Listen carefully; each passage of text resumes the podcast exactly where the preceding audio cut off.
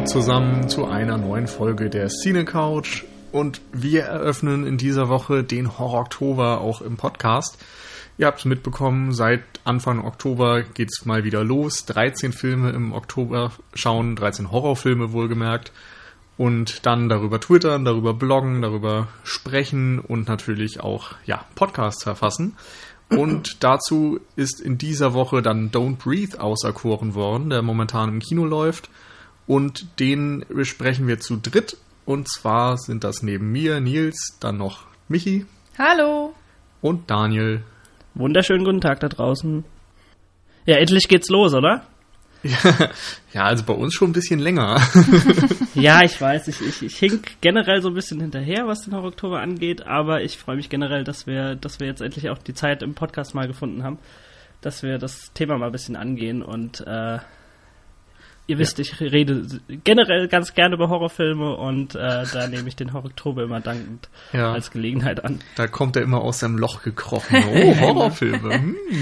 Wir hatten ja auch was gesehen äh, demnächst. Eine, eine relativ lange Vorbereitungszeit. Also im September haben wir natürlich schon angefangen zu teasen und äh, so ein bisschen die Leute zusammen zu sammeln und ähm, ja, ich meine, hinter den Kulissen äh, lief unsere Vorbereitung dann schon mal ein bisschen länger, aber jetzt natürlich nicht so intensiv. Und irgendwie ähm, hat man dann die letzten Wochen schon einfach auf diesen Startschuss gewartet. Also wenn die Folge jetzt rauskommt, ist es ja schon Mitte Oktober. Ähm, da läuft dann sowieso schon alles auf Hochtouren, aber ähm, wir sind jetzt gerade noch so ein bisschen am Anfang, aber auch schon mittendrin. Und Äh, jetzt eben auch mittendrin im Podcast, wie du ja auch so schön gesagt hast, Nils. Und ich, ähm, ja, ich freue mich. Vor allen Dingen freue ich mich auch auf den Film, den wir besprechen werden. Ja, genau. Also wir haben das schon mal vorab jetzt in dieser Woche eben einen Horrorfilm. Wir haben auch für die nächsten beiden Wochen so lose etwas Horror-Oktober-thematisches geplant. Ähm, wir müssen noch schauen, ob das alles so klappt, wie wir uns das vorgestellt haben. Darum nenne ich jetzt noch keine Titel oder sonstiges. Aber ich gehe davon aus, dass die nächsten zwei Wochen auch irgendwie im Zeichen des Horrorfilms stehen werden. Ähm, genau. Schönen Dank auf jeden Fall schon mal an alle, die irgendwie sich an dieser Aktion beteiligen. Es macht mal wieder sehr viel Spaß mitzulesen. Was auch sehr, sehr viele sind dieses ja, Jahr. Ja, es sind also mal ich, wieder ähm, noch mal mehr geworden. Ich bin nach wie vor begeistert, wie viele sich dieses Jahr auch gemeldet haben. Also ja. wir haben ja schon seit geraumer Zeit äh, die dreistellige Zahl geknackt mit den Teilnehmern, die dabei sind. Wir sind auch von der anderen Seite sind wir sehr beschenkt worden, was was äh, was was Filme angeht, die wir verlosen dürfen. Also dieses Jahr sind wir sehr sehr glücklich mit allem. Cape Light hat uns ein sehr schönes Paket zur Verfügung gestellt mit tollen Sachen. Reanimator unter anderem ist glaube ich dabei. Und The Bride of Reanimator. Genau, also tolle Sachen auf jeden Fall. Ja. Ähm, Vielen Dank dafür nochmal an dieser genau, Stelle. Genau. Und alle Teilnehmer können eben darauf hoffen, davon auch was zu gewinnen. Ähm, beim Movie Pilot sind wir auch dieses Jahr relativ viele Teilnehmer, habe ich gemerkt. Also da mhm, gibt es genau. auch einen Artikel, wo eben sich alle, die Lust haben, austauschen können. Macht auf jeden Fall sehr viel Spaß, da immer mal durchzuschauen, was Richtig. sich die Leute so ansehen. Und wir hoffen auch, dass ihr dann genauso viel Spaß haben werdet, so in den nächsten zwei, drei, vier Wochen wie wir, dass wir das alles so ein bisschen zusammen angehen können und äh, ja, der Austausch rege stattfindet. Aber genau. jetzt können wir mal in Medias Res gehen in den heutigen ja. Film, würde ich eine, sagen. Eine kleine Sache noch vorweg. Ein Dank an unseren Patronus, den Ulf, der übrigens auch beim Horror Oktober mitmacht. Genau. ähm, ja, vielen Dank für die Spende. Und wir freuen uns, wenn andere sich dem ein Beispiel nehmen und vielleicht auch dazu kommen. So, Don't Breathe von Fede Alvarez. Ähm, ein Home Invasion Horrorfilm. Ich weiß gar nicht, wollen wir jetzt direkt mit dem Film anfangen oder erstmal ein bisschen über Home Invasion quatschen? Wir, wir, können sehr gerne über Fede Alvarez reden, wir können sehr gerne über Home Invasion generell reden, wie ihr das möchtet. Ja, fangen wir lose doch erstmal an. Also mit, mit Home Invasion. Okay. Was weißt du denn drüber?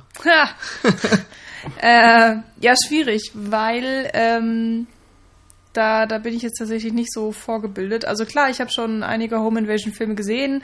Erst gestern haben Was ist denn Home Invasion? Ja, okay. Gut, fangen wir ganz, ganz vorne an. Ähm, ich glaube, die, die grundlegende Basis ist halt einfach, dass man ähm, die Protagonisten hat oder die Guten oder diejenigen, die umgebracht werden sollen, wie auch immer, ähm, die sich vorzugsweise in einem Haus befinden oder äh, generell in einer Location, wo sie sich wohlfühlen. Also wo sie, ähm, ja, die ihnen gehört, meinetwegen, wo sie einfach dann Urlaub machen oder hm. wohnen oder genau, was auch dein, immer. Dein Safe Place, dein, dein sicherer Rückzugsort. Genau. Und ähm, aus irgendeinem Grund sind sie eben da. So fängt der Film meistens an, dass man irgendwie sieht, die Leute kommen dahin und sie richten sich ein und dann haben sie den ersten schönen gemeinsamen Abend oder so und dann ähm, merkt man aber recht schnell, dass da doch noch eine zweite Entität irgendwie ist, die da nicht hingehört. Das sind dann die Home Invader sozusagen. Das kann dann mal eine Gruppe sein ähm, von, von mehreren Leuten. Ähm, oder auch nur ein Einzeltäter, der sich irgendwie zum Ziel gesetzt hat, diese Familie, die da im Haus ist, oder die Person ähm, abzuschlachten. Also meistens ist es ja dann auch so ein bisschen Slasher-mäßig, also sehr blutig, ähm, sehr kreative Morde oder es werden Fallen gesetzt im Haus. Manchmal ist der Täter ja auch schon vor den ähm, Opfern da und bereitet irgendwie alles im Haus vor. Er kennt sich natürlich meistens irgendwie auch super aus, also ähm, hat sehr viele Vorteile gegenüber der Familie, die er da eben ähm, umbringen möchte. Meistens so nach und nach. Also jetzt nicht mit einer Feuerbombe, die im Haus losgeht und alle sind tot, sondern ähm, eher so Stück für Stück mit kleinen, fiesen ähm, Machenschaften. Ja. Ganz interessant vielleicht, wenn man zurückdenkt, dass das Horrorgenre ja eigentlich ein fantastisches Genre ist, also Fantasy-Elemente hat irgendwas Übernatürliches und beim Home Invasion Horrorfilm ist es ja eigentlich immer ein, ein realistischer Tonfall. Also so wie das mit mhm. Psycho von Hitchcock auf den Weg gebracht wurde, dass eben auch realistische Stoffe, nicht übernatürliche Stoffe im Horrorfilmmaterial äh, hergeben können.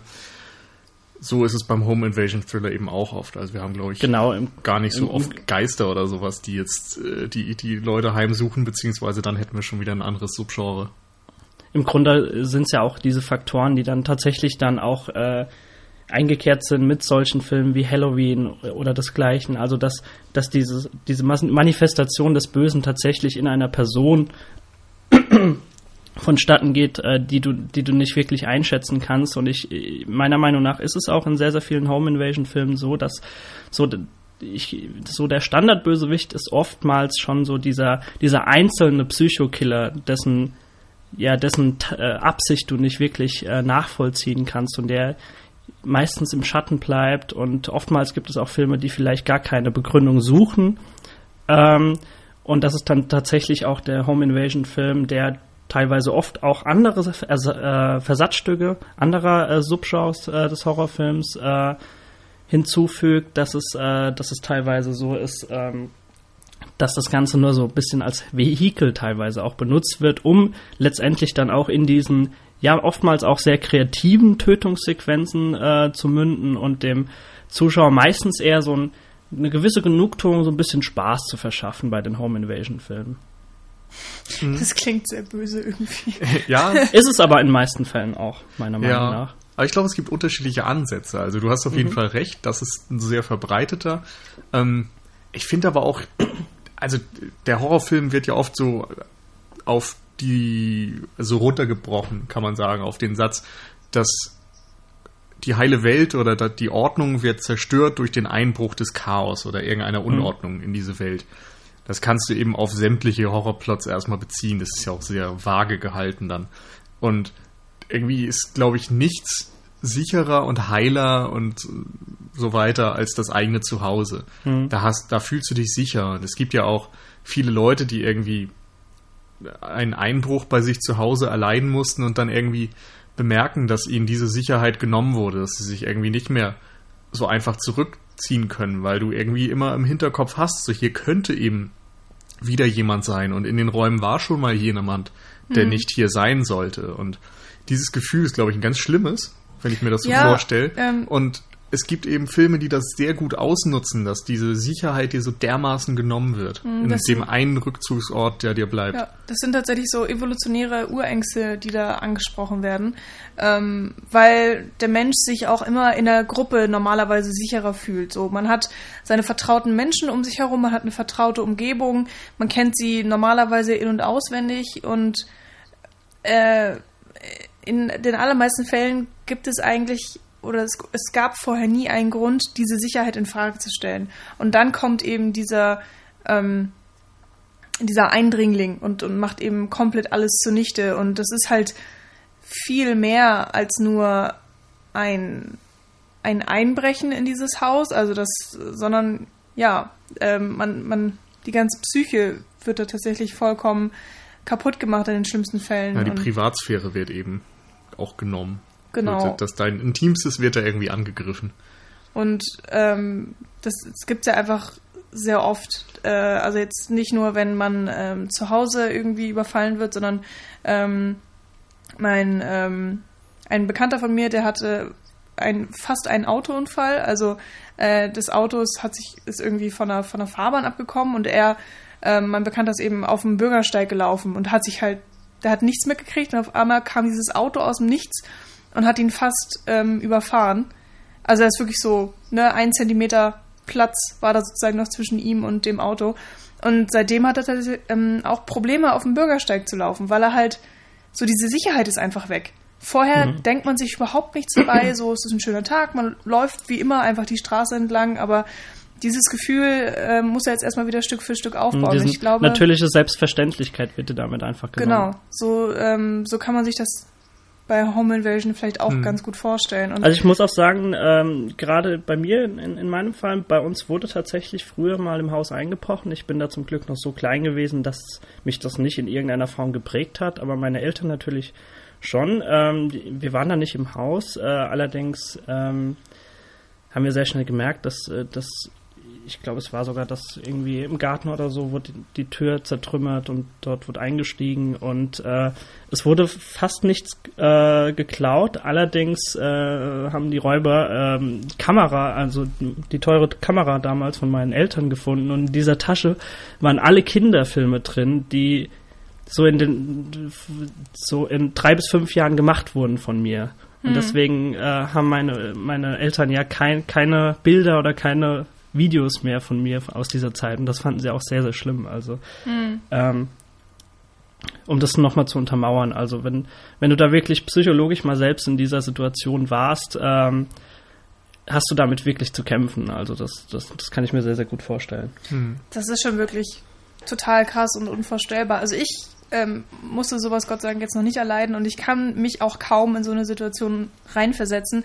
Aber natürlich äh, weiß man irgendwie, dass das einfach sehr, sehr schlimm sein muss. Und hier bei, bei diesen Home Invasion Filmen wird eben genau diese Urangst einfach angesprochen und das ist eben was komplett Universelles. Ja. Weil jeder hat irgendwie einen Ort, an dem er sich wohlfühlt mhm. und wo er denkt so, äh, vollkommen unterbewusst, hier kann mir eigentlich nichts passieren. Deswegen kann man ja auch ruhig schlafen zum Beispiel. Und ähm, so, da, da muss man kein Vorwissen haben, um solche Filme anzugucken und dann einfach ähm, diese Ängste getriggert bekommen vom, ja. vom Film. Ähm, wir haben jetzt sehr allgemein erstmal über Home Invasion gesprochen. Vielleicht können wir mal zu etwas spezielleren Filmen kommen, also ein paar Filmtitel in den Raum schmeißen und dann auch zu Don't Breathe überleiten. Genau. Wir haben uns jetzt so viel vorweg nicht so die Gedanken gemacht, wo das den Ursprung genommen hat, weil wir eigentlich relativ spontan entschieden haben, dass wir ein bisschen über Home Invasion sprechen möchten. Was ist so der Film, der euch einfallen würde, wenn ich jetzt sage Home Invasion, womit hat das seinen Anfang genommen? Fällt euch da was ein? Also, ich meine, ich habe vorhin zum Beispiel Psycho genommen, der jetzt nicht unbedingt da reinfällt, aber wo zumindest ja auch gewisse Ideen schon drin stecken. Das ist zum Beispiel mhm. die Hauptdarstellerin eben in der weltberühmten Duschszene und so weiter erstmal von Norman Bates gestalkt wird. Dass du dort ähm, ja eben auch einen Einbruch in die Privatsphäre hast und dieser Rückzugsort in dem Fall keiner ist. Aber ansonsten fällt es mir tatsächlich schwer, so den Ursprung zu benennen. Ich weiß nicht, wie es euch da geht.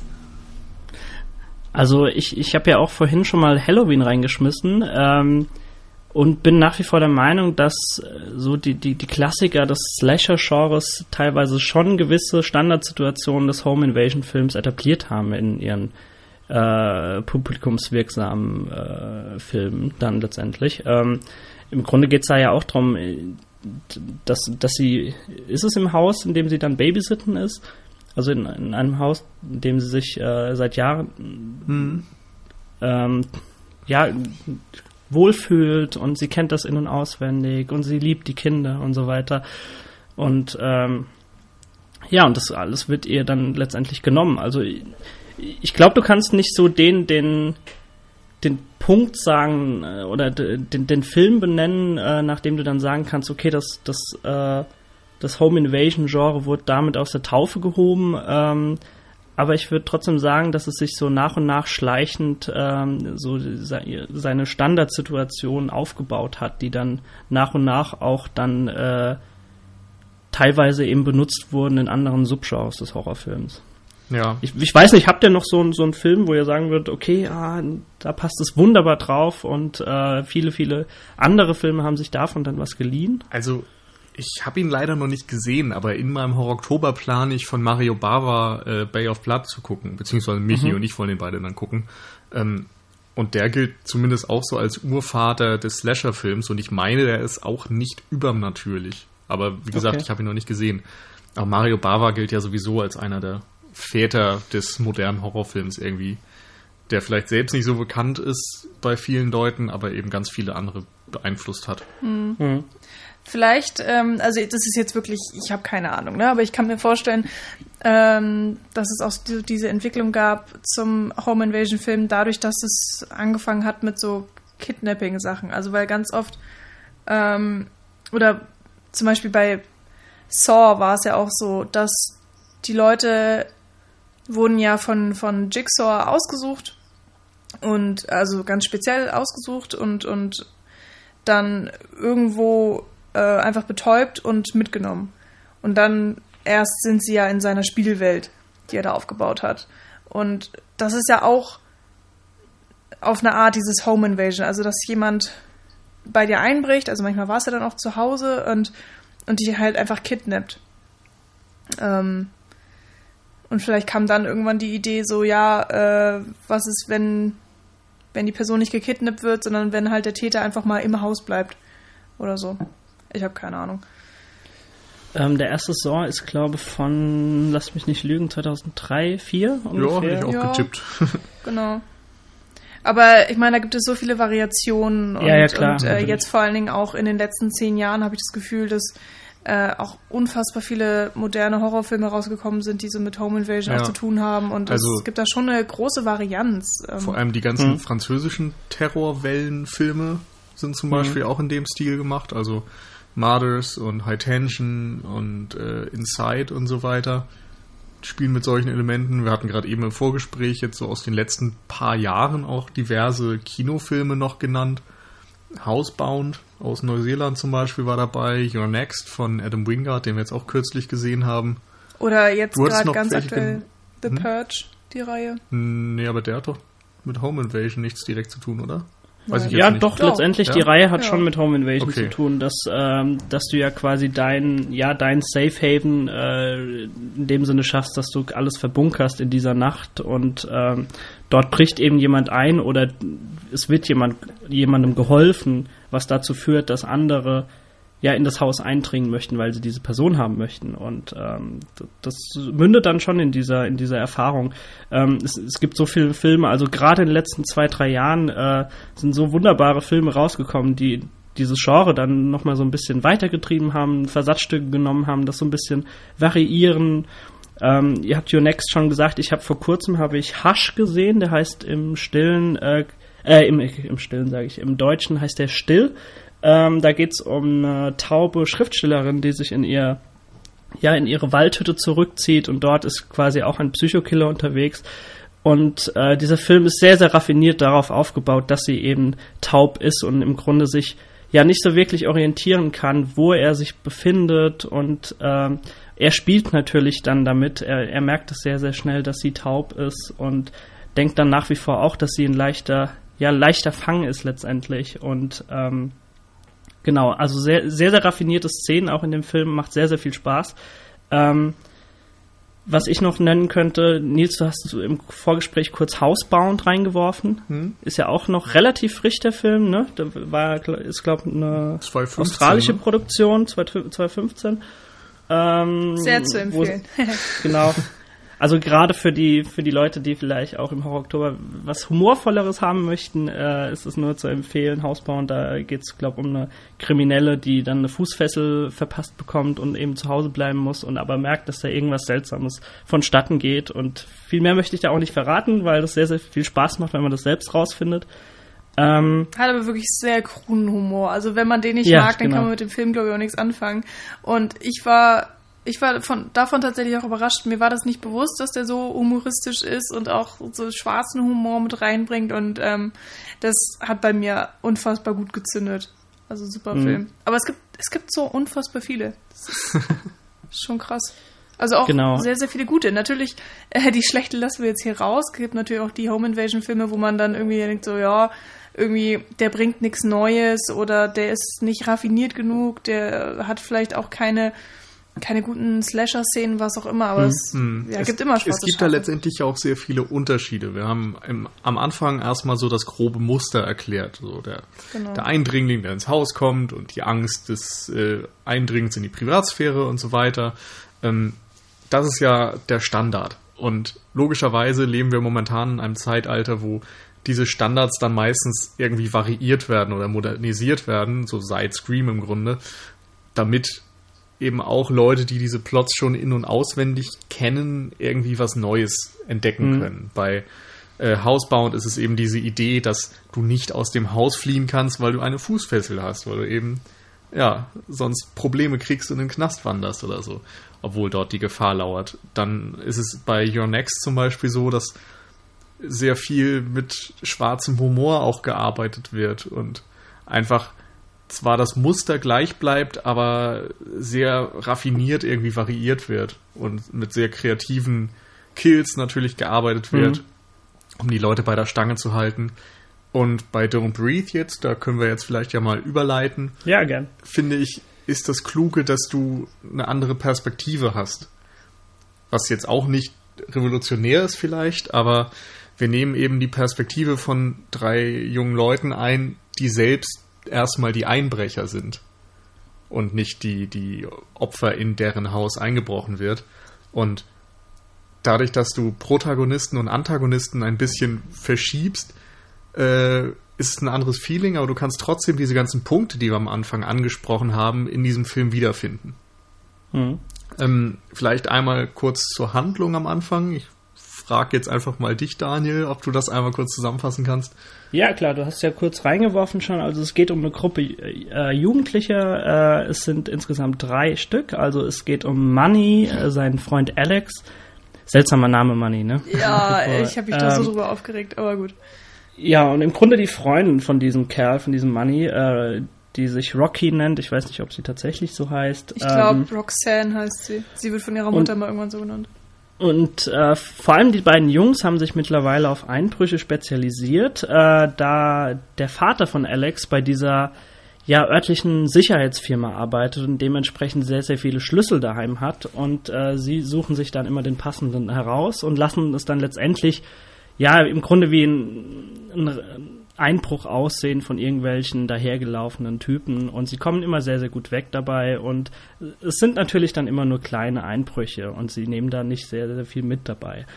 Jetzt allerdings hat Money scheinbar ein Haus gefunden, in dem sie den größten Raubzug machen können, den sie bisher gemacht haben. Und Rocky schließt sich da selbstverständlich dann an, weil sie kommt aus einer Familie, ja, die in diesen klassischen Trailerparks vielleicht, könnte man sagen, wohnt, also sehr perspektivlos. Ihre Mutter ist ein totaler, ja, als Mutter möchte sie gar nicht bezeichnen und sie möchte ihre kleine, ihre kleine Schwester da einfach rausholen, ihr ein besseres Leben bieten. Deswegen schließt sie sich bei den beiden auch an.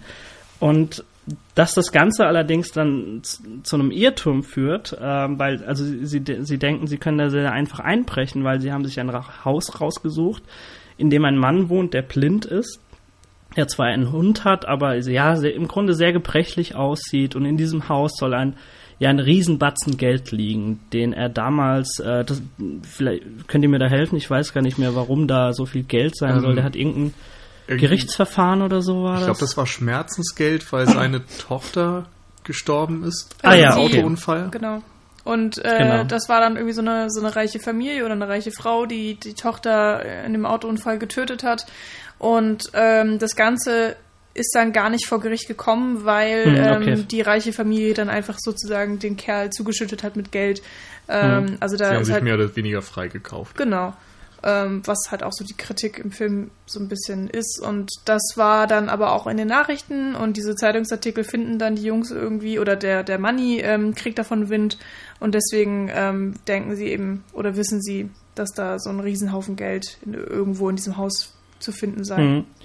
Genau, und das, das wollen sie dort eben suchen. Und der wahre Kniff, der Clou dahinter ist dann tatsächlich, dass das, was für die Teenager für eine leichte Beute gehalten haben, dass sich das unerwartet zu einer sehr, sehr gefährlichen Angelegenheit äh, entwickelt und dieser Blinde sich eben nicht als, ja, als blinder, schwacher Mann entpuppt und als hilfloses Opfer im Grunde, sondern dass sich das Ganze so ein bisschen hin zu den Eindringlingen verschiebt und sie wiederum um ihr Leben fürchten müssen. Und ähm, diese Irrungen, Wirrungen, wie es dazu kommt, äh, das werden wir jetzt sicher so ein bisschen aufgreifen in der Diskussion. Deswegen möchte ich jetzt nicht viel, viel mehr verraten darüber.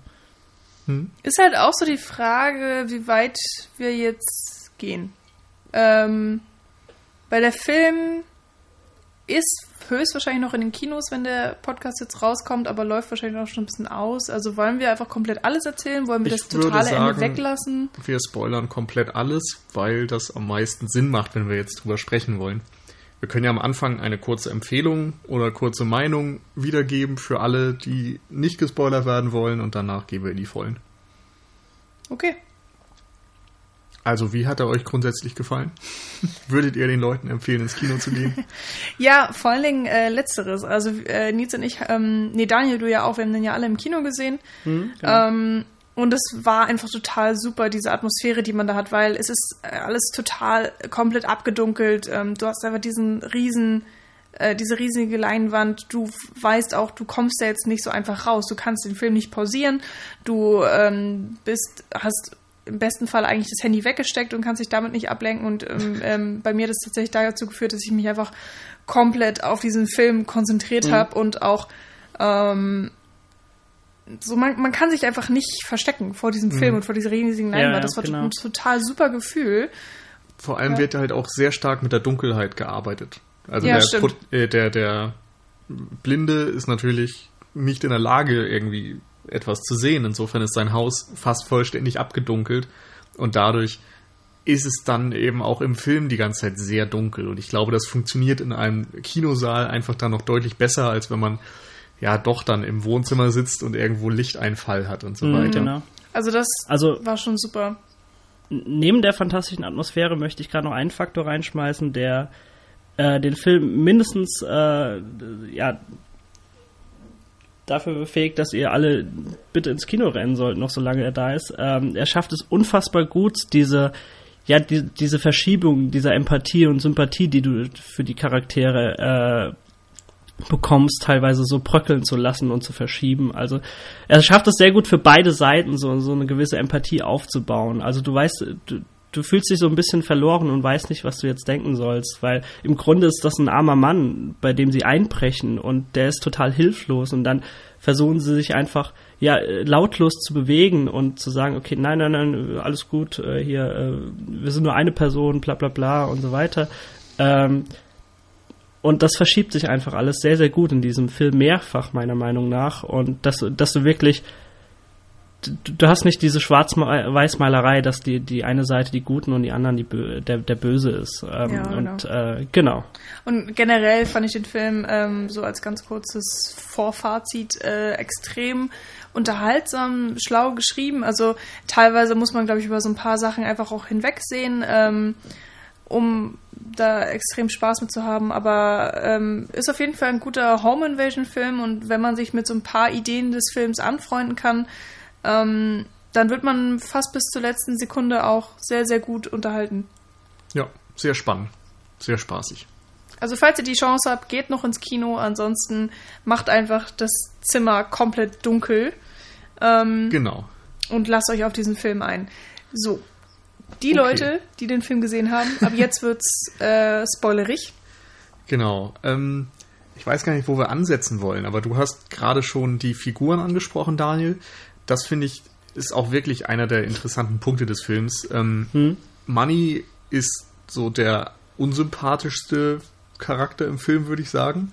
Darum fand ich es auch ganz nett, dass der einfach gekillt wird. Oh, vielleicht äh, muss man auch nochmal zu sagen, äh, wir haben den auf Deutsch gesehen, weil wir keine OV-Vorstellung gefunden haben.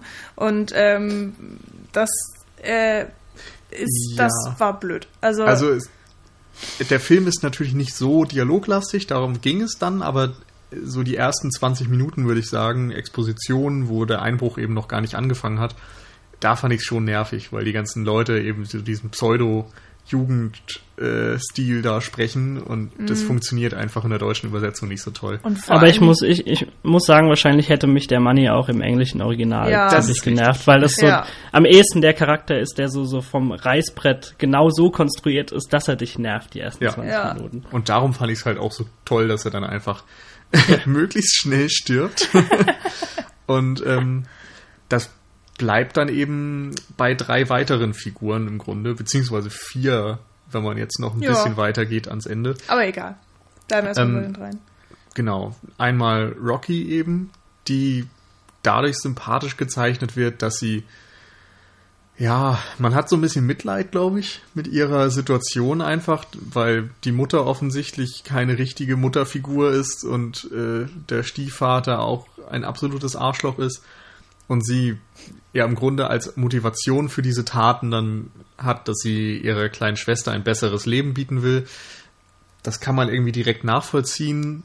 Sie wirkt jetzt auch nicht wie die hellste Birne vielleicht, aber naja, Es ist so die verlorene Jugend, finde ich, die da so gezeigt wird. Und ich Ja. meine, zusätzlich haben wir eben noch diese Stadt Detroit, von der wir Stimmt. eben auch alle wissen, dass das einfach so ein richtig abgefragter Ort ist, dass da äh, Wissen keine. wir das eigentlich echt? Also ich, ich frage mich immer wie so. viel ich jetzt mittlerweile aus Filmen weiß und wie viel stimmt. Also Detroit war ja mal so eine Metropole der USA, wo im Grunde der Arbeiterschicht, also wo ganz viele ähm, Autofirmen, glaube ich, Ja, waren. genau, ja, Und richtig. ich glaube auch noch ganz viel andere Industrie. Mhm. Und weil der industrielle Sektor jetzt so zusammengebrochen ist, steht in Detroit ganz viel leer und die Kriminalität ist angestiegen, die Stadt ist pleite, glaube ich.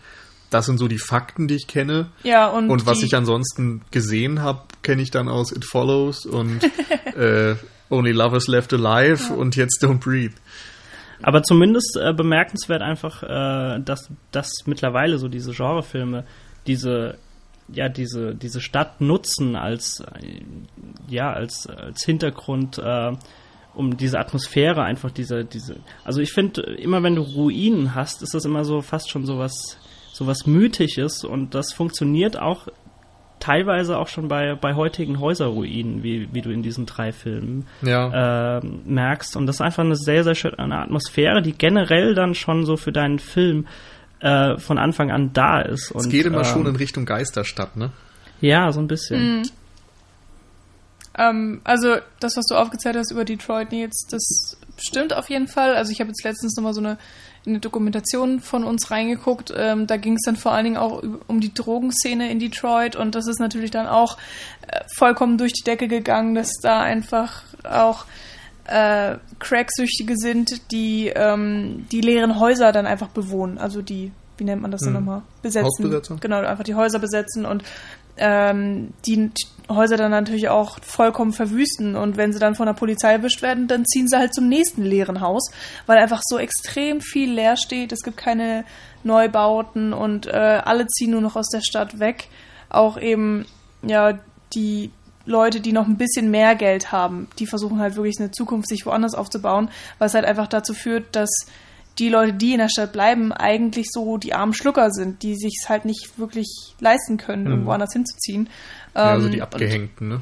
Und, und da äh, kann man dann nochmal vielleicht gucken, ob das dann nicht sogar auch so die nicht so gebildete Bürgerschicht ist. Ja. Und, und das spielt natürlich dann alles sehr unglücklich zusammen. Also bei und Rockys Familie merkt man das ja Genau. auch sehr stark, Ja. dass es so dieses White Trailer Ding ist. Es ist ein sehr interessantes Phänomen, dass da diese Stück Realität hier in den Horrorfilm mit mhm. eingebracht wird. Und man muss mhm. gar nicht so viel davon wissen. Ähm, es spielt ja auch hier bei Don't Breeze echt nur so ein bisschen im Hintergrund, aber ich finde, es wird ganz nett genutzt. Du kannst ja auch so ein bisschen Subtext da reinlesen, wenn du willst, dass da irgendwie die einen armen Schlucker dem anderen armen Schlucker das Geld klauen wollen. Also der vielleicht jetzt nicht finanziell arm, aber so mhm. wie das Leben mit ihm gespielt hat, arm.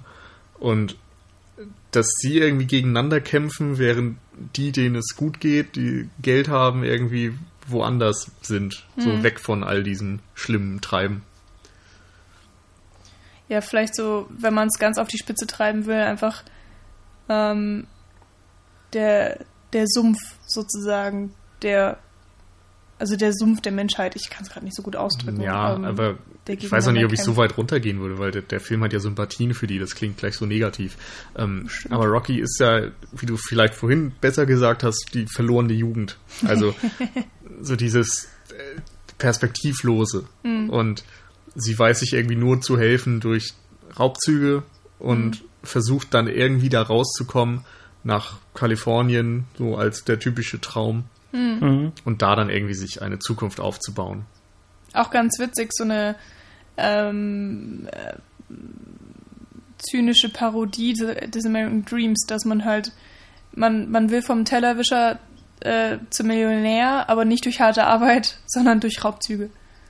Andererseits eben auch vielleicht ein Zeichen, dass dir diese Möglichkeit gar nicht mehr bleibt. Mhm. Also in mhm, Detroit genau. kannst du nicht vom Tellerwäscher zum Millionär ja. werden. Also ich glaube, dass das momentan eben auch gerade seit der Wirtschaftskrise und so ein Thema ist, was in ganz vielen Filmen wieder durchkommt, dass so der amerikanische Traum so kaputt ist. Aber jetzt kommen wir langsam ein bisschen weit weg von den Figuren. Ich glaube, zu Rocky haben wir ein bisschen was gesagt jetzt. Ähm, dann, wie heißt der Alex Freund von ihm? Alex? Was? Genau, Alex. Alex. Okay. Ja. Ähm, der wirkt für mich noch am ehesten wie so ein Mittelklasse-Kind. Er mhm. hat ja so seinen Vater, der irgendwie einen Job und ein Einkommen hat. Er ist ein bisschen schüchtern, wirkt verliebt in Rocky. Ähm, ja, soll man ja, sagen. viel mehr ist er auch gar nicht. Also ja, du hast so ganz, ganz vage wird eben dieses, dieses, diese Dreiecksbeziehung quasi so ein bisschen etabliert am Anfang. Also du merkst definitiv, dass er Gefühle hat für Rocky, die allerdings die Freundin von Money ist, der sich darüber dann aufregt, dass er die Finger davon weglassen soll und so ein bisschen. Und ähm, er dann also ich habe zumindest immer das Gefühl gehabt, so in den ersten Minuten, dass er das nicht nur für sich macht, sondern eben auch das Geld äh, haben möchte, um vielleicht sogar, auch wenn es nur so ein, so ein jugendlicher Traum ist, aber dann tatsächlich mit Rocky und der, der, der Schwester von ihr durchzubrennen. Mhm. Und vielleicht, wenn es möglich ist, ein gemeinsames Leben zu führen, weil ja. er definitiv weiß, dass er besser ist für sie als der Money. Ich finde, er wirkt so wie dieses Friendzone-Klischee. Also, dass ja, er so sich, wie du sagtest, so diese Zukunft hm. vorstellt und selbst ist er eigentlich für Rocky nur so der gute Freund. Genau. Und wird trotzdem irgendwie alles für sie tun, sobald sie nur schnippt. Aber ja. Aber was zumindest so. Lässt sich quasi für, für selbst so ein bisschen ausnutzen, mhm. aber mag das auch irgendwie fast. Also ist aber auch zumindest so ein bisschen so der, der erkennbare Antrieb für den Zuschauer, warum er in diese Kriminalität abdriftet. Weil du hast ja auch schon gesagt, er wirkt eigentlich wie ein ganz gut situierter Junge, äh, der das eigentlich nicht notwendig hat. Aber er möchte ihm da auch raus und wird dadurch dann eben nochmal befeuert, dass er Rocky, äh, dass er Rocky auch helfen möchte. Ja. Äh, diese, was du meintest, äh, ausnutzen und so weiter, das sieht man auch dadurch ganz gut, dass Money eben mit diesem Plan ankommt, äh, den Blinden auszurauben. Äh, und dass Alex dann sagt, dass es ihm eben zu weit geht, weil sie sich normalerweise bei den Raubzügen immer bei dieser 10.000 Dollar Grenze gehalten haben, mhm. wo man dann eben ähm, nur eine sehr milde Strafe bekommt, wenn man von der Polizei erwischt wird. Und wenn man irgendwie darüber hinausgeht, dann droht einem gleich irgendwie Knast, irgendwas in der Art. Und ähm, das, das ist sehr interessant, dass er da auch sehr gut informiert scheint. Und dieser Raubzug, den sie jetzt beim Blinden planen, der würde natürlich dann deutlich darüber hinausgehen, weil sie dann hm. bei einer Bargeldsumme von irgendwas mit 300.000 sind, was sie in der Zeitung gelesen haben. Und er sagt dann eben, dass es ihm zu heiß ist, dass er das nicht ja. machen möchte, dass er dem das Risiko nicht eingehen will. Und sobald dann eben von Alex ähm, die SMS kommt, so, tu's für mich, dann äh, willigt er eben ein. Ja. Ich glaube, das Ding ist, dass er eben was zu verlieren hat, im Gegensatz zu den anderen beiden. Mm. Also Money mm. ist halt einfach so ein Kleinkrimineller, der macht das einfach. Rocky hat gar nichts mehr zu verlieren, die lebt irgendwie ganz nah am Abgrund und will da einfach nur noch raus. Und er ist derjenige, der sich trotzdem doch irgendwie Gedanken über die Konsequenzen machen muss und mhm. das am Anfang eben auch tut, sich dann aber überzeugen lässt. Und dann ja tatsächlich auch so weit geht, ähm, dass er sagt, dass er, wenn der Raubzug funktioniert, mit Rocky auch äh, nach Kalifornien reisen möchte, wo er eigentlich vorher gesagt hat, dass er doch bei seinem Vater bleiben ja. möchte. Ähm, Inter aber interessant ist natürlich dann, dass die beiden zusammen irgendwie unsere Protagonisten erstmal sind und von dem, was sie tun, nämlich einbrechen, sind sie ja eigentlich oder müssten sie eigentlich negatives Feedback hervorrufen, mhm. aber sie werden eben sympathisch gezeichnet, sodass du als Zuschauer trotzdem irgendwie Empathie empfindest und denen folgst und auch irgendwie Erfolg wünscht. Was mhm. ja auch zum Teil daran liegt, dass sie ähm, so ein bisschen Robin Hood gespielt haben. Also sie haben halt den reichen Leuten den, den Krams weggenommen und, und ähm, sie haben nie jemandem wehgetan. Also sie haben sozusagen mhm. immer nur Sachschaden hervorgeführt, wo man jetzt als Zuschauer noch relativ gut mit umgehen kann, wo man halt sagen kann, okay, ähm, das sind nicht so die richtig krass Kriminellen. Ja, boah, weiß ich nicht. Also tue ich mich schwer, gerade weil Money sich auch so unfassbar daneben Ja, benimmt. der ist super dämlich, aber deswegen verdient es auch als erster zu sterben. Aber sie ja, werden klar. dann ja auch ähm, nee, im Verlauf des Films. Aber Robin ähm, Hood geht mir halt viel zu weit, weil die tun ja nichts für arme Leute oder so. Und du weißt nee, im Grunde auch nicht, wen die da stehlen. Außer nee, dass dann natürlich ein paar Wertgegenstände rumliegen. Aber Sagen wir mal, sie haben noch nicht den dunklen Pfad der Macht bestimmt. Genau. Und vor allen Dingen werden sie dann ja am Ende des Films auch äh, gegengezeichnet zu dem blinden Mann, der ja dann als der absolute grauenhafte Mensch dargestellt wird. Ja. Und ähm, da müssen wir halt noch drüber auch reden. Auch mit, mit, genau, auch mit Licht und Schatten. Ja, ja. Das ist teilweise sehr, sehr faszinierend macht. Aber da, genau, wie Nils sagt, da kommen wir auf jeden Fall noch hin. Ähm, ich wollte euch fragen, wollen wir uns vielleicht mit den dreien jetzt so langsam ins Haus reinbegeben, ja, in den Safe Haven des genau. alten Mannes? Gut, sehr, ähm, und zwar der erste sehr, sehr coole Kniff, der mir gefallen hat, äh, bei dem ich dann auch tatsächlich im Kino saß und gedacht habe, okay, 20 Minuten wird jetzt schön dahergeredet, alles geplant. Der eine Charakter, äh, Charakter ist ein bisschen, ein bisschen anstrengend, die anderen, okay, schauen wir mal, was daraus wird. Ich fand es sehr, sehr cool, dass, äh, dass sie in dieses Haus einbrechen, tatsächlich dann überall nach diesem Geld suchen und dann diese Tür finden die dann eben tatsächlich in den Keller führt und die mit mehreren Schlössern, glaube ich, abgeschlossen ist. Und was ruft das bei ihnen hervor? Natürlich, da unten muss das Geld liegen. Hm. Und dann kommt es tatsächlich zu dieser ersten Auseinandersetzung mit dem Alten und letztendlich merkst du nach dieser ganzen Auseinandersetzung, dieses Geld ist in einem stinknormalen Safe hinten in der Garderobe drin und irgendwas ganz anderes muss in diesem Keller sein. Ja, und das genau. ist so der erste Kniff, den ich unfassbar cool fand, den der Film dann da reingebracht hat. Das stimmt, das genau. ist so genau. der erste Twist mehr oder weniger. Ne? Ja. Ähm, mhm. Was ich davor aber noch richtig gut fand, war, dass der Film sehr gut darin ist, so Fährten zu legen oder, oder mhm. Hinweise, was immer folgen wird.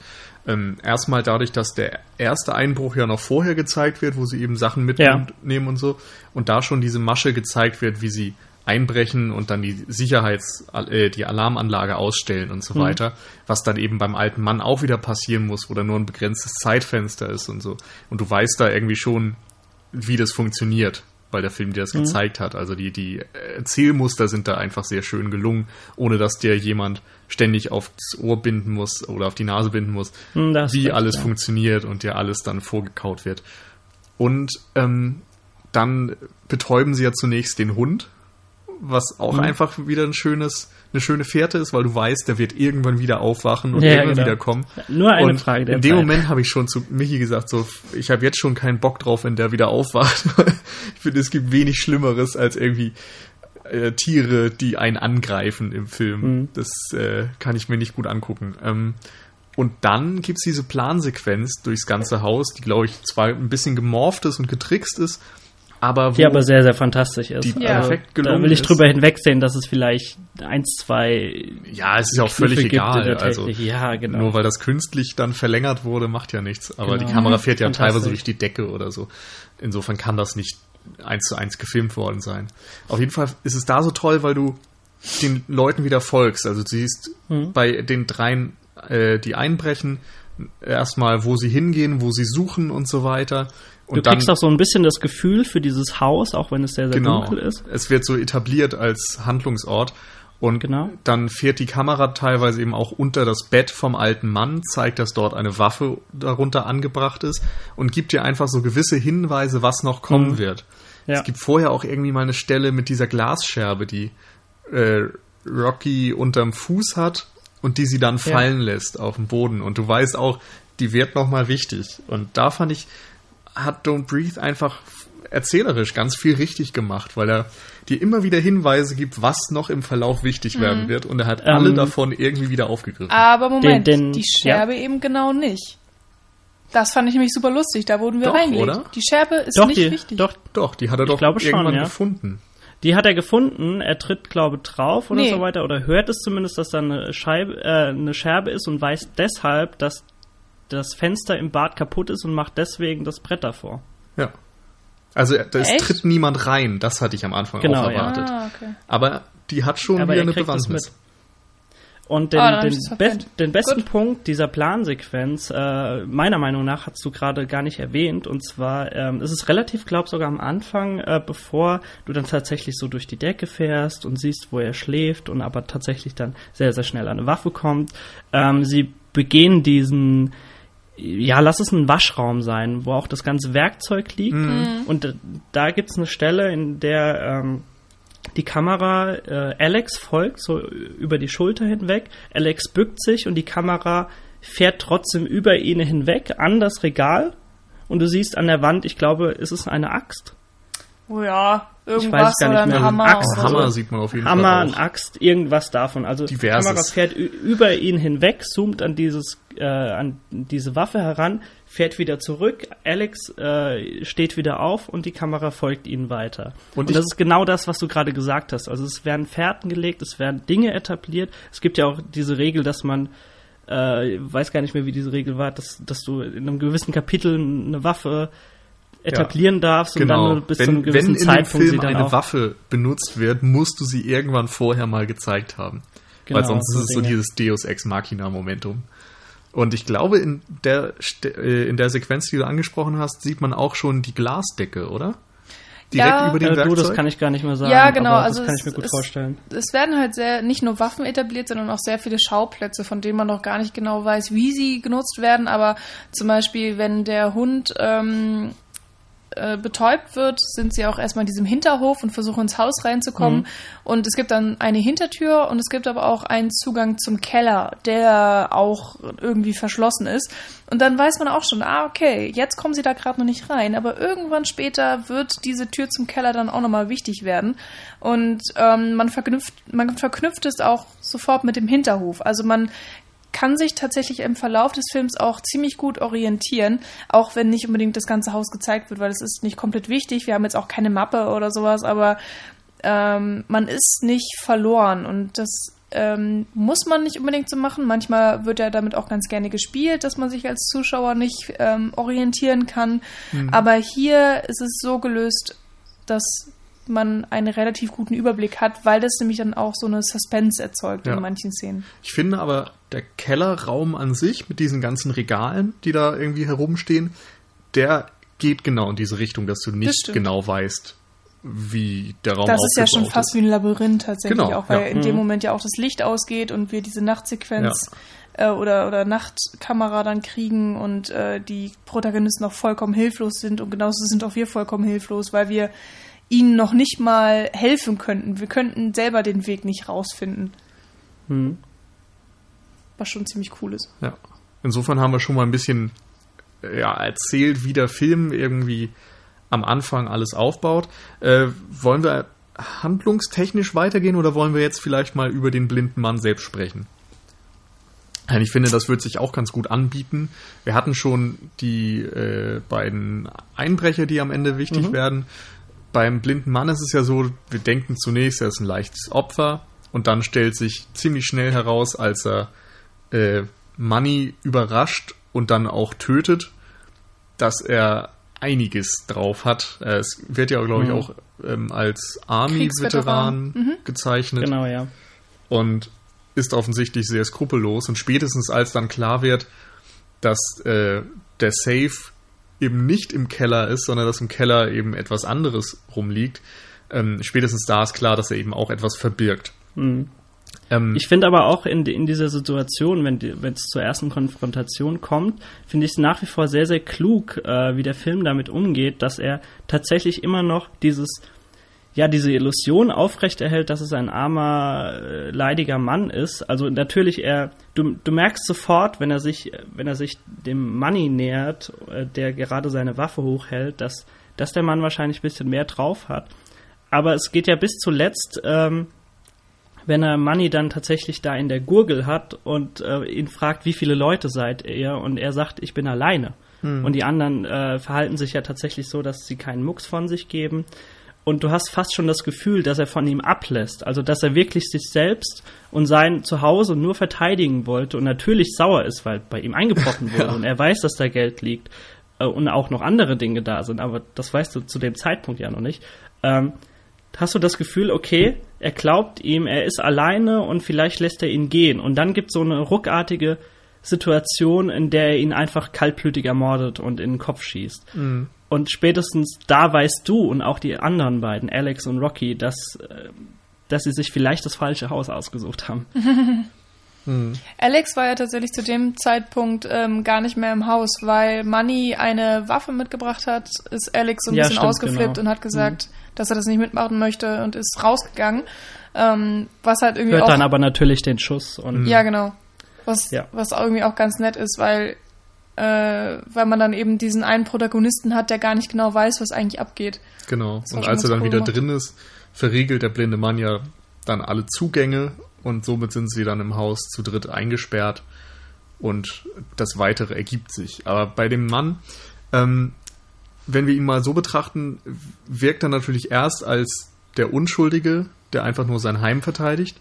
Dann bringt er den Einbrecher skrupellos um und scheint auch erstmal so die Leiche verschwinden lassen zu wollen, wo er dann natürlich extrem böse wirkt. Und ich finde, als das Geschehen dann so zu diesem ganzen Keller-Ding kommt, ähm, muss man sich dann wieder verschiedene Fragen stellen. Also, er hat ja seine Tochter verloren bei einem Autounfall und ähm, sieht das so als größtes Unrecht an, was ihm passieren konnte, vor allem weil die Täterin eben mehr oder weniger ungestraft davongekommen ist. Er sagt, glaube ich, auch sehr deutlich, äh, wenn du reich bist, wirst du nicht bestraft in diesem Land oder mhm. so etwas. Und ähm, dann hat er sich in den Kopf gesetzt, dass er diese Täterin bei sich im Keller einsperren wird und sie muss ihm ein neues Baby gebären und dann lässt er sie wieder frei. So als Strafe quasi oder als Sühne vielleicht eher. Sie muss oder? das reparieren, was sie ihm im Grunde genommen hat. Das genau. ist so das, was er denkt und er vertraut eben dem Staat nicht mehr und will deswegen eben ja, diese sehr radikale Form von Selbstjustiz ausüben. Ja. Das war auch ein super cooler Moment, als nämlich diese Frau ähm, fast befreit wird von den Kindern, äh, also von, von genau. Alex und Rocky und äh, sie dann aber unglücklicherweise stirbt und der blinde Mann sagt so, oh mein Baby, mein Baby und ich dachte nur so, was? Ist das, er liebt die? So, ich habe das überhaupt nicht verstanden. Ich war vollkommen verwirrt. Das war mhm. auch ja genauso gewollt. Und irgendwann, viel später im Film, erfährt man dann erst, dass sie halt mit seinem Kind schwanger war und dass halt nicht die Frau gemeint war, sondern das ist das unausgetragene ähm, Baby. Und das war irgendwie so cool gemacht. Also da wird man immer mal wieder von diesem Film einfach überrascht. Hm. Ja, und es weckt ja auch dann gleich so gewisse Bilder vielleicht. Also ich musste einerseits an Martyrs denken, der ja auch so mit so einer Überraschung aufwarten kann. Und ich musste natürlich an diese ganzen schlimmen realen Geschichten denken, die wir in den letzten Jahren ja auch miterlebt haben, von Natascha Kampusch bis Josef Fritzl und so weiter von irgendwelchen Geschichten, wo meistens junge Frauen oder junge Mädchen in irgendwelchen Kellern festgehalten wurden, wo der Film ja deutlich auch drauf Bezug nimmt, aber gleichzeitig dem irgendwie noch so einen Twist gibt, dass es zwar auf der einen Seite extrem diabolisch und falsch ist, aber du kannst seine Denkweise zumindest irgendwie nachvollziehen, auch mhm. wenn du mhm. mit der nicht übereinstimmst. Mhm. Und da muss ich tatsächlich gerade auch an uh, The Room denken. Genau, wo, der nimmt ja auch drauf Bezug. Genau, und wo, er, wo es ja tatsächlich auch so ist, dass äh, die, die festgehalten wird, äh, schwanger wird. Ähm, aber das Kind wird dann ja tatsächlich gebärt. Und, Ja, ähm, nicht zu viel erzählen. Stimmt. Haben wir über den gesprochen? Nee, Nee, und ne? ich habe den auch noch nicht Ich habe ihn gesehen. auch noch nicht gesehen, ja. Achso. Naja. Ja, das war kein Spoiler. Nö, aber ich wollte lieber rechtzeitig was Ja. sagen. ähm, äh, wo wollte ich drauf hinaus? Ach ja, genau. Ähm, zumindest ist halt dadurch ein gewisses ja, Verständnis klingt schon wieder zu sympathisch oder zu empathisch, aber sowas in der Richtung ist halt da. Ja, es gibt einen Hintergrund eben. Er Und- ist nicht der böse Mann, weil er böse ist, sondern er hat eben einen, einen, einen Sinn für sich. Und er hat halt auch in seinem falschen Weltbild irgendwo einen Sinn für Gerechtigkeit. Dass er eben sagt, du hast mir mein Kind genommen, jetzt gibst du mir ein neues Kind und danach ist deine Schuld beglichen. Danach lasse ich dich gehen und jetzt, also er will sie ja nicht quälen oder umbringen aus, aus reiner, aus, aus Sadismus, sondern nur zu diesem Zweck, dass er wieder ein Kind bekommt. Was, wie gesagt, falsch ist, aber auf eine Art logisch. ja, Und vor allem, wenn wir nochmal zurückdenken an diese Mechanismen des Home Invasion Films. Er ist ja das Opfer. Bei ihm wird eingebrochen und seine Privatsphäre wird genommen. Und dieses Private ist ja letztendlich auch, dass er sein Kind verloren hat, dass er sich ein neues Kind wünscht. Dass diese Menschen, die in sein Zuhause eindringen, ihm das nehmen. Und dadurch, dass äh, ja, die Frau dann stirbt und sein Baby dadurch auch stirbt, ähm, wird ihm ja all das genommen. Sein Geld wird ihm auch noch genommen. Sein, Mhm. also alles, wofür er lebt, im Grunde nimmt man ihm. Insofern ist das eigentlich ja auch wieder sehr tragisch, was da passiert. Und ich finde, dadurch ähm, erzeugt der Film dann auch so eine ja, gewisse Ambi Ambivalenz, dass eben nicht alles schwarz-weiß ist, dass klar ist, wer Täter und wer Opfer ist, sondern ja, es ist nicht so eindeutig. es ist auch ganz interessant, wie man halt sieht, dass er einfach so ein gebrochener Mann ist. Also der am Anfang des Films, wenn Manny in sein Schlafzimmer kommt, läuft ja auch ähm, ein Video auf dem Bildschirm von, von seiner Tochter, wie sie mit irgendwas rumspielt und ähm, das ist ja irgendwie so ein, so ein gängiges Mittel, was irgendwie in unzählig vielen Filmen vorkommt, wenn irgendwer verloren wurde, dann guckt man sich irgendwie die alten Fotos an oder alten Videos oder was und lässt es so lange laufen, bis das Videoband äh, ausgeleiert ist oder so. Und das, damit wird hier eben auch gearbeitet.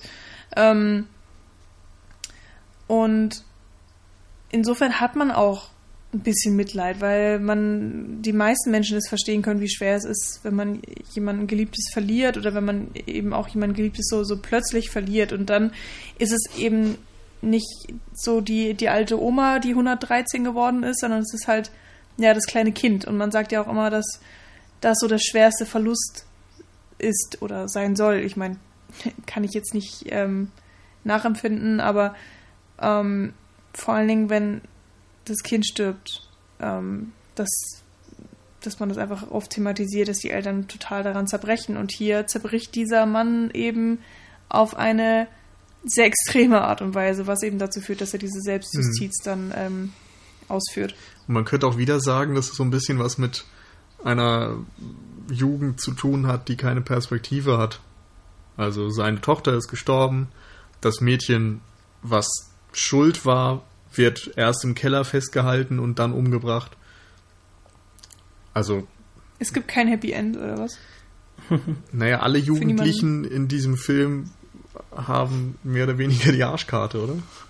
Ja, ich würde sagen, alle im Film haben die Also Arschkarte. entweder sie sind halt gestorben oder sie wurden im Keller festgehalten oder umgebracht oder was auch immer. Also ist vielleicht auch ein bisschen viel reininterpretiert. Nur Ja, vielleicht auf. schon, weil ich meine, wir sind dann immer noch im Horrorfilm, der, der ist ja auch dafür da, dass es einfach allen schlecht gehen soll und ähm, Ja. Äh, im Verlauf des Films wird sie auch immer extremer. Also allein auch der, der Grad der Gewalt, wie der sich so wie eine Spirale hochentwickelt, das ist schon ähm, ziemlich, ziemlich krass. Wobei natürlich der Tod von Money da einen sehr deutlichen Anfang auch setzt. Also man, man kann sich schon ziemlich denken, wo es hingeht. Ähm, Mhm. Vor allem, weil man ja auch sieht, dass der, also der alte, der blinde Mann, er hat ja tatsächlich keinen Namen, deswegen nennen wir ihn jetzt ja auch die ganze Zeit so. Äh, er trägt irgendwie so einen Tanktop, also man sieht halt so seinen Ober Oberkörper und seine Arme ganz gut und man sieht ja auch, dass er extrem muskulös ist. Trotz seines weißen Bartes und seines Alters ist er ähm, nicht hilflos und ähm, äh, den, den anderen auch ziemlich überlegen körperlich. Hm. Ähm, was man jetzt ja vielleicht auch nicht auf den ersten Blick oder im ersten Moment so erwartet hat. Eigentlich ist es ja mal andersrum. Eigentlich sind ja die Home Invader immer die, die die Überlegenheit haben. Ähm, und hier ist es in vielen Fällen andersrum. Die Jugendlichen, also sie sind ja auch nicht wirklich gut vorbereitet, äh, was diesen Einbruch angeht. Hm. Und es wird eben Mhm. auch dann nachher Jagd auf sie gemacht Genau. vom Besitzer. Und Mhm. sie sind nicht mehr die Aggressoren. Ja. Also da, da wird oftmals ein bisschen die, die Rollenumkehr praktiziert. Ja.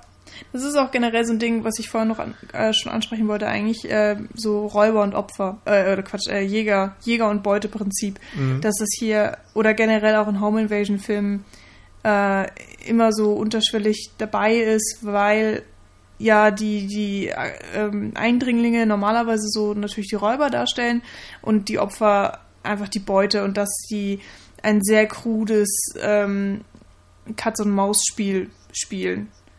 Und hier in Dawn Breeze ist es eben nicht so eindeutig.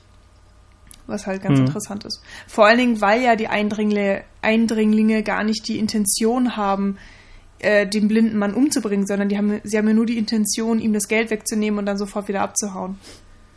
Was nicht klappt. Mensch, wer hätte gedacht. Das wäre ein sehr langweiliger Film gewesen sonst. Ein sehr schlechter Heist-Film. Tja. Was habt ihr denn noch für Punkte? Wollt ihr noch was ansprechen? Ähm, Weil ich finde, das Wesentliche ist echt dabei. ja, ja, wir haben schon einiges gesagt. Ich würde noch zwei, drei kleinere Punkte nennen, auch vielleicht ein, zwei Kritikpunkte. Ähm, nichtsdestotrotz kurz davor jetzt äh, nochmal, äh, weil wir schon mehrfach erwähnt haben, dass ja sehr, sehr klug Fährten gelegt werden. Ähm, wird das auch später nochmal im Film aufgegriffen, weil Nils, du hast es ja schon mal äh, kurz erwähnt, dass ja diese, diese Vorrichtung, ähm, die dann quasi den Sicherheitsservice alarmiert, wenn jemand einbricht, äh, dass die am Anfang sehr, sehr schnell jedes Mal bei dem Einbruch ausgeschaltet werden muss. Und sie haben, also sie haben ja immer die, die richtigen Codes, aber sie müssen halt dieses Ding lokalisieren und das ausschalten. Und selbst selbst dieser, dieser Punkt wird auch letztendlich noch am Ende des Filmes nochmal aufgegriffen und verwandelt sich im Grunde eher zu einem Hilferuf, weil sie das ja nutzen wollen, um tatsächlich dann die Polizei zu rufen, weil sie fühlen sich mittlerweile als Opfer und sehen keine andere Möglichkeit, als die Polizei jetzt hierher in irgendeiner Weise zu holen, selbst wenn sie danach in den Knast kommen. Aber sie möchten eben am Leben bleiben. Und dieses, ja, diese Bedrohung dieser, dieser Meldezentrale verwandelt sich dann letztendlich im Film zu, zu, ja, zu einem gewissen Hilferuf für sie. Und das sind einfach diese Fährten, die immer mal wieder variiert werden in dem Film, wieder aufgegriffen werden, so ein bisschen ja, in einem anderen Licht äh, erblickt werden und das macht den Film einfach ja sehr, sehr erfrischend, würde ich fast schon sagen. Ähm, ihr habt jetzt in den letzten Minuten haben wir, habt ihr gerade noch sehr viel so über die, über die Jagd oder Jäger-Beute-Prinzip gesprochen und so weiter. Ähm, das ist vielleicht so ein Kritikpunkt, den ich vielleicht dann auch anmerken möchte, weil ich fand dieses, dieses Hin und Her bezüglich das, jetzt hat sie es geschafft, ah nee, doch nicht. Ah doch, jetzt hat sie es geschafft, ah nee, doch nicht. Bis hin zu diesem, sie ist ja dann tatsächlich draußen und ist dann in diesem Auto, wo sie dann auch vom, von diesem Hund, der mittlerweile wieder wach ist, verfolgt wird und äh, sie ihn dort dann einsperrt in diesem, in diesem Auto und dann trotzdem nicht sicher ist. Und äh, vor allen Dingen siehst du ja, wenn wir ganz an den Anfang vom Mhm. Film ganz kurz mal sprechen, siehst du, ähm, schon eine Szene von später, und zwar, dass er irgendein Mädchen, das du da noch nicht kennst, aber ja blutig hinter sich herschleift auf der Straße. Das vergessen sehr, sehr viele wahrscheinlich dann im Laufe des Films, Hatte weil ich es ja auch wirklich nur tatsächlich wenige Sekunden sind. Aber selbst das wirft ja schon mm, ja sehr, sehr pessimistischen Schatten auf später. Ja, und du denkst dir, bei, auch beim achten Mal, wenn sie es gerade wieder schafft, äh, rauszukommen, dass, dass, ja, letztendlich geht's doch schief. Und ja. das fand ich so ein bisschen, so zwei, drei Stufen war mir das too much. Das ging Grunde. mir auch so, vor allem, weil ich das die ganze Zeit erinnert habe und dann ja. jedes Mal dachte, naja, die, die ist noch nicht sicher. Die muss ja irgendwann noch über die Straße mhm. geschleift werden. Ach krass, ich hatte das tatsächlich vollkommen vergessen und deswegen hat es für mich auch super funktioniert. Und ich hatte aber trotzdem nie dieses Gefühl, so, ah, jetzt hat sie es geschafft, sondern dass ähm, für mich war das immer so, so weiter, weiter. Also, dass äh, ich sie im mhm. Kopf immer angetrieben habe, so von wegen, hier, du, okay, ähm, du bist jetzt aus dem Haus raus, jetzt musst du noch zur nächsten Stufe. Also, das war dann ähm, immer dieser Gedanke, ähm, ja, dass sie halt erst sicher ist, sobald, weiß ich nicht, sie bei der Polizei ist oder keine Ahnung was. Also ähm, ich hatte jetzt nicht das Gefühl, dass sie ja schon entkommen ist zu irgendeinem Zeitpunkt, bis mhm. dann halt das totale Ende kam. Und ich meine, selbst ähm, der allerletzte Shot äh, wirft ja viele Fragen auf, beziehungsweise da kann man ja dann sehr viel auch rumspinnen, so, ah, ist sie tatsächlich sicher? Also ähm, ich hatte tatsächlich das Bedürfnis, das Bild anzuhalten, um zu gucken, ob dieser Mann da irgendwo ist. Weil sie ist ja dann ist, äh, am, am, Flughafen und ich glaube, ihr Flug wird ausgerufen und sie möchte da mit ihrer kleinen Schwester dann irgendwie hin. Und du siehst dann einfach diese große Halle mit den extrem vielen Menschen. Und dann hat man auch so eine gruselige Musik noch im mhm. Hintergrund. Und ich habe echt gedacht, so, vielleicht, wenn man jetzt das Bild anhalten könnte, sieht man irgendwo Hinweise, dass er ja. da ist. So ein bisschen hm. paranoides Gefühl, wie es schon bei ja, Trollos genau. kam, wenn ja. du so in einer Menge stehst. Weiß ich nicht. Also ich finde, gerade dadurch, dass er zu dem Zeitpunkt ja im Fernsehen gezeigt wird, wie er gerade ins Krankenhaus eingeliefert wird, mit Atemmaske und sonst was. Dadurch ist es irgendwie jetzt für mich nicht so gewesen, dass ich mir Sorgen gemacht habe, dass er direkt in dem Moment da stehen könnte. Für mich war das eher so, er wird wahrscheinlich nach ihr suchen. So, er wird, wird das nicht auf sich beruhen lassen. Vielleicht, vielleicht auch nicht mal das. Also für mich war einfach so das Fazit, okay, sie, sie haben einen unfassbar blutigen Kampf wegen was für Gründen auch immer. Das Geld hat lange schon keinen Grund mehr gespielt, geführt und äh, letztendlich haben alle überlebt von den dreien, wenn wir Money jetzt mal rausnehmen. Und, ähm, oder überlebt er überhaupt? Nee. Nee, Money, nee? Money ist vollkommen. Nein, nein, Alex. nein, ich meine den Alex. den Alex. Der stirbt doch auch. Stirbt er noch? Ja. Ich weiß es gerade, das ist echt jetzt schon vier Wochen her. Ich, ich weiß gerade nur noch, dass, äh, dass er ihn quasi in diese, diese Waschküche schleppt und dann tatsächlich dann dieses Beil äh, im toten Money vergräbt und nicht in Alex. Ja, Aber ich glaube, äh, genau. Ich, ihr habt recht, ihr wird noch erschossen dann am Ende, ne? Glaube ich. Äh. Also ich meine auch, Alex ist kann tot, aus dem Haus, glaube ich. Keine Ahnung mehr, wie das ich passiert auch, ist. Aber ist er nicht derjenige, der die Alarmanlage ja, genau. Ich glaube aber, das ist auch das nee, Letzte, Quatsch, was er, was Quatsch, er aber er wird, er wird umgebracht und Rocky findet dann in seiner toten Hand das Bedienungsgerät für die Alarmanlage. Stimmt, ja. Und löst okay. das dann aus. Dann haben wir es wieder zusammen. Und dann ist, glaube ich, so, dass im Endeffekt dadurch, dass ähm, das schwangere, tote Mädchen unter dem Haus in diesem Öl vergraben mhm. wird, wird ihre Leiche nicht gefunden. Und mhm. es werden, glaube ich, dann nur die beiden Leichen von den Einbrechern, genau, ja. also von den beiden ja. Jungs, also von Alex und mhm. Money gefunden. Und im Fernsehen wird dann gesagt, dass die beiden brutal den alten Mann überfallen haben. Genau. Also wird er in den Medien als Opfer gezeigt, Alex und Money als die Täter und von Rocky weiß niemand, weil der mhm. Mann natürlich mhm. auch nichts sagt, weil er mhm sich dann irgendwie eingestehen müsste, dass er ein Mädchen in seinem Keller entführt und ja, festgehalten genau. hat und so weiter und sich dann auch strafbar machen würde. Insofern ist er quasi gezwungen, dicht zu halten. Was ich mhm. auch tatsächlich sehr gut gemacht fand auf eine Art. Also das muss man auch akzeptieren. Ich kann auch verstehen, wenn einige Leute mit dieser Auflösung überhaupt nicht klarkommen, wenn sie sagen, ja, das ist unfassbar unlogisch oder so, aber ich konnte das eigentlich ziemlich gut akzeptieren. Ja.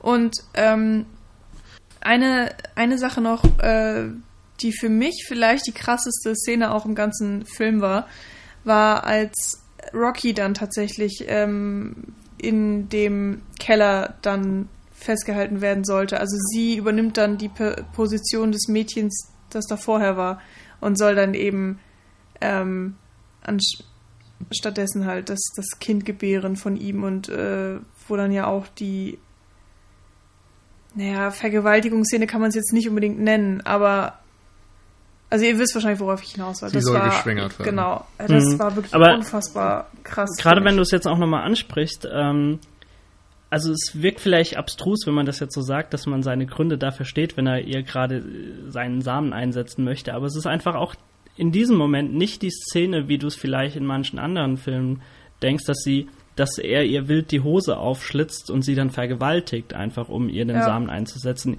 Er, er denkt in diesem, was das angeht, ist er äh, total klar und Ja. hat einfach nur dieses Ziel, dass er einfach den Samen, den, den er schon, also das Sperma, das er einfach da kühlt, ja, da, vor Ort hat, das benutzt er einfach. Er ist, er hat die, diese, diese sexuelle Dringlichkeit oder dass, er- dass er sie vergewaltigen möchte, die, die ist gar nicht da. Genau. Ja? Ja. Das ist sehr, sehr interessant, der Faktor. ja. Aber das macht's nicht besser. Also Nee, das macht's nicht besser. Das, Also ich sag ja, äh, das ist, äh, das klingt vielleicht skurril jetzt, wenn man das so sagt, Nee, dass man genau. in irgendeiner Weise versteht, aber ja. Also auch so wie es inszeniert war, war es einfach so übel, wie dann Mhm. diese, diese, äh, diese äh, Bratsaftspritze oder was auch Mhm. immer das ist, ähm, Pipette da immer, immer näher kommt und, und oh, also auch wenn es äh, klinisch und strategisch vonstatten geht, ähm, habe ich die ganze Zeit echt so in meinem Kopf geschrien, so nein, nein, nein, nein, nein, so, das, das kann doch jetzt nicht angehen. Und ich meine, ich glaube, das ist dann der Moment, wo dann so Deox oder so überraschenderweise Alex dann nochmal reinplatzt oder so. Ähm, ja, das war schon ziemlich heftig. Und Ja. äh, das, das fand ich auch interessant, dass äh, Rocky dann, wenn der blinde Mann am Boden liegt, dass sie dann nochmal zutritt und einfach so ihre komplette Wut an dem Mann auslässt. Ja, Ähm, vor allem das, spritzt sie ihm die Pipette ja dann auch ins Nee, sie- Gesicht und so, oder? ja, nee, sie knallt ihm das Ding, glaube ich, in den In, Mund. in den Mund und Ja. ja, Ah, genau. genau. So irgendwie. Also, äh, das sieht man auch nicht so häufig irgendwie. Ähm, fand ich gut gemacht, so insgesamt. Ja, Ähm, also ich fand es insgesamt auch, wie du dann ein bisschen konzent äh, konstruiert und wie Daniel sagte, so ein bisschen viel äh, schafft sie, schafft sie es nicht, also ein Ja, paar. Wendungen zu viel insgesamt. Und so, damit das eben alles genau zu der Auflösung kommt, die man haben möchte. Und Mhm. auch die Frage, also, dass irgendwie dieses Mädel da bei ihm im Keller sitzt als Entführungsopfer und irgendwie niemand mal auf die Idee gekommen ist, bei ihm anzuklopfen, ist natürlich auch ein bisschen, ja, fragwürdig vielleicht. Aber der Film selbst ist halt irgendwie spannend genug und ansonsten auch clever genug, dass einem das nicht so sauer aufstößt. Mir zumindest nicht. Ähm, da wir jetzt im Grunde fast alle Punkte so abgefrühstückt haben, die wir auf jeden Fall reinschmeißen wollten in die Diskussion, möchte ich jetzt einfach nur noch mal eine Empfehlung aussprechen für ein ja, für ein mögliches Double Feature, was sich auch im Okto äh, Horror Oktober anbietet. Und zwar, wenn ihr Don't Brief schaut, schaut euch doch am Abend gleich noch The People Under the Stairs an. Und zwar ist das ein Film von 1991 von Wes Craven, also mit relativ bekannter Film. Und äh, schaut euch erst auch tatsächlich bei Amazon Prime. ja, ja, genau, genau. Äh, Ich, Netflix bin ich mir gerade nicht sicher, aber es ist auf, man kommt auf jeden Fall sehr, sehr gut an den Film ran mittlerweile. Ähm, schaut euch erst den an und dann Don't Brief. Ihr werdet sehr, sehr, sehr, sehr viele Dinge wiedererkennen. Also ich habe ich hab den kompletten Film äh, über im Kino gesessen bei Don't Brief und gedacht, also ich musste teilweise schon, schon schmunzeln. Also es ist, es war nichts, dass es mir das, das Sehvergnügen irgendwie vermiest hat, weil der, der Film einfach in sich sehr, sehr konsequent ist und das sehr kreativ umsetzt und diese Atmosphäre und alles, was wir jetzt besprochen haben. Aber er leiht sich so dermaßen viele Elemente aus The People Under the Stairs. Also angefangen mit, dass da ein Goldschatz im Keller liegt und äh, den wollen sie, wollen sie rauben. Das ist eine ganz, ganz seltsame Familie, die da wohnt. Und ähm, das ist jetzt auch kein Spoiler, das steckt auch schon im Titel letztendlich. Also äh, People Under the Stairs, die halten sich da irgendwelche Menschen, die sie äh, aufgelesen haben, unten im Keller und werfen denen teilweise dann einfach nur so ein, ja, so ein paar Fleischfetzen hin. Ähm, bis hin zum Hund, der dann tatsächlich dort äh, ist und andauernd auf die auf die Eindringlinge gehetzt wird und auch in die Luft äh, in die Luftschächte so. Gibt's da nicht auch eine Szene, Ja. in, in der Ja. der Hund Ja. tatsächlich da reingejagt wird? Das ist eins zu eins wie in The People Under the Stairs. Ach, also der Hund verfolgt sie überall im Haus bis hin in diesen Luftschächten, Luftkanälen. Ähm, die, die Atmosphäre ist auf jeden Fall eine ganz andere. Also es ist, ich würde so ein bisschen vielleicht nicht als Horrorkomödie, aber es ist ein sehr, sehr, also wenn du in diesen Keller kommst, das ist nicht so eine Atmosphäre, dass da irgendwie halb verwesende Menschen sind und so weiter, mhm. sondern die sind einfach aschweiß, äh, ja, haben aschweißes Make-up im Gesicht und so weiter. Also alles sehr human, aber so vom, von der Plotstruktur eins und eins dasselbe. Also. Wenn es nicht stört, dass, dass ihr quasi zweimal denselben Film seht, in einer anderen Atmosphäre, kann ich das, äh, kann ich das gerne ans Herz legen. Oder wenn ihr einfach mal so ein paar Versatzstücke, die damals schon mal in einem Film vorkommen, dann nochmal äh, aufgreifen möchtet, wenn euch Don't Brief gefallen hat, dann könnt ihr euch den auch gerne mal anschauen. Ist natürlich auch irgendwie verständlich, dass ein Regisseur wie Feder Alvarez mal Motive eines vorangegangenen Films wieder aufnimmt. Vor allem, wenn der Regisseur Wes Craven heißt. Also ja, aber ich meinte gerade noch, wenn man an den Vorgängerfilm denkt, denn der so, hat sich Evil ja, Dead genau ja. Evil Dead gekrallt ja. von Sam Raimi, der diesmal auch wieder mit seinem ganzen Produzententeam ja, als steht, Produzent ja, genau. fungiert. Hm. Ähm, Bob Tappert und die ganzen Evil Dead-Leute sind auch wieder dabei. Äh, ja, Selbst aber, die Hauptdarstellerin, ne? Rocky hat genau. auch in Evil Dead mitgespielt. Mhm. War ja auch, also ich weiß nicht, ob wir da noch groß drüber reden müssen, aber zumindest eines der gelungeneren Remakes. Hm. Also äh, hat einen ganz anderen Punkt verfolgt, meiner Meinung nach, mhm. als, das, äh, als das Original damals, aber war in sich in dieser blutigen, slashigen Richtung sehr, sehr konsequent und hat mir Spaß gemacht. Also ja, ich hatte vor nicht zu der auch so den einen guten Gedanken, finde ich, am Anfang diese Drogenentzugsgeschichte draus zu machen. Hm, dass die Leute ja, eben stimmt. nicht nur zum Urlaub machen in irgendeiner Hütte sind, sondern ja. dass da ein Drogenentzug durchgeführt werden Hat muss. Hat mir damals auch gesprochen in der Podcast-Folge, wenn ich mich erinnere. War das hm, nicht so? Wir haben über die alten gesprochen. Ich weiß nicht, ob wir auch über das Remake gesprochen okay, haben. Okay, ich, ich meine, wir haben da auf jeden Fall einen kleinen Exkurs Richtung des das Neuen mag sein. ganz am Anfang. Also ja, wir wenn, verlinken wenn, auf jeden genau, Fall die Evil Dead Folge von damals, in welcher Form auch immer. Können auch nochmal auf Psycho von Folge 160 verlinken, als Ursprung des modernen Horrorfilms. Äh, ja, ansonsten weiß ich gerade gar nicht, ob wir noch irgendwas Passendes in der Richtung haben. Ähm, fällt mir jetzt gerade auch nicht ein. Ähm, ich glaube tatsächlich, wir hatten in der Bösewicht-Folge mal den, äh, wie heißt der, der spanische? Sleep, Sleep Tide. Sleep Tide. Den hattest du, glaube ich, da auch schon mal genannt, Daniel.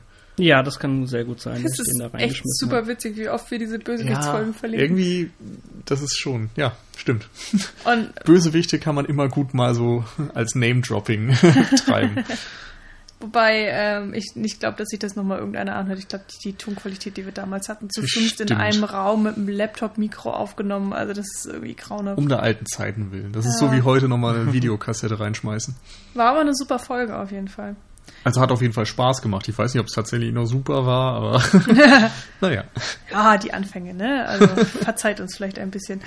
Ähm, worauf ich nochmal ganz kurz äh, zurück wollte bei äh, Don't Breathe, ähm, was wir jetzt tatsächlich gar nicht so jetzt besprochen hatten, ist ja die, ähm, mir fällt kein besseres Wort ein, Prämisse des Films, dass wir es ja mit diesem blinden Mann zu tun haben. Und ganz oft spielt es eigentlich keine Rolle, weil er sich ja so perfekt auskennt in seinem Haus, weil er natürlich auch einen, ja, dann sehr ausgeprägten Gehörsinn hat und sich generell natürlich ziemlich gut zurechtfindet und, und so, ja, ähm, dass in vielen Fällen nicht auffällt, dass er blind ist, aber ähm, trotzdem finde ich, wird es in diesem Film sehr, sehr gut genutzt, weil einfach dann solche Situationen entstehen. Zum Beispiel äh, das erste, was, was einem, glaube ich, so ein bisschen auffällt, ist, wenn Money erschossen wird. Also Money, ähm,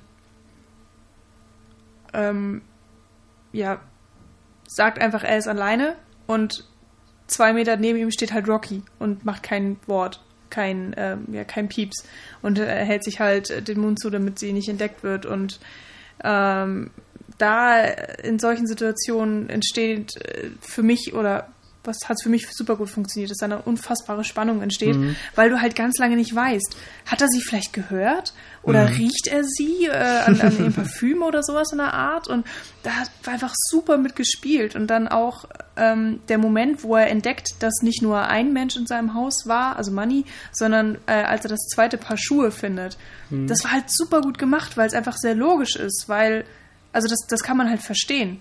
Ähm, und es und, und es war halt nicht die Schuld von Rocky, dass sie entdeckt wurde, sondern halt einfach es war sehr unglücklich, dass diese Schuhe da standen und er findet sie, weil sie müffeln oder keine Ahnung was und äh, in dem Moment weiß er halt einfach, oh mein Gott, hier ist noch eine zweite Person. Und ich finde, da gibt es wirklich sehr viele Situationen, wo hm, wunderbar hm. mit gespielt wurde, bis Letztendlich haben sie zur, zur Kellerszene, wo dann das Licht Ja, genau, ausfällt. die wollte ich auch nochmal reinschmeißen. Ja. Also, ähm, wenn sie letztendlich so auf die Stufe heruntergesetzt werden, in der er sich seit Jahren befindet, also ihnen wird ihr Augenlicht genommen und du merkst, wie unfassbar überlegen er auf einmal ist in diesem Raum.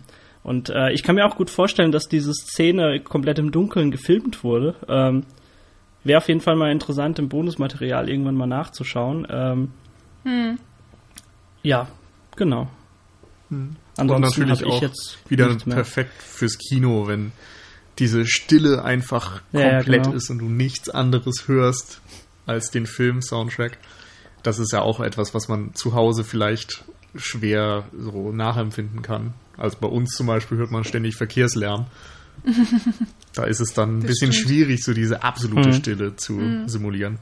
Ich fand es halt einfach auch gut, dass es jetzt nicht den kompletten Film dominiert hat, sondern dass es einfach nur ein so ein interessanter Kniff war, der hier für auch sehr viel Spannung gesorgt hat, aber der ansonsten jetzt nicht extrem im Vordergrund stand. Also ähm, da war ich mir nämlich auch sehr unsicher, weil man das ja schon vom Trailer her wusste, dass der Mann eben blind ist und die Frage dann immer eben, ja, wie macht das denn der Film?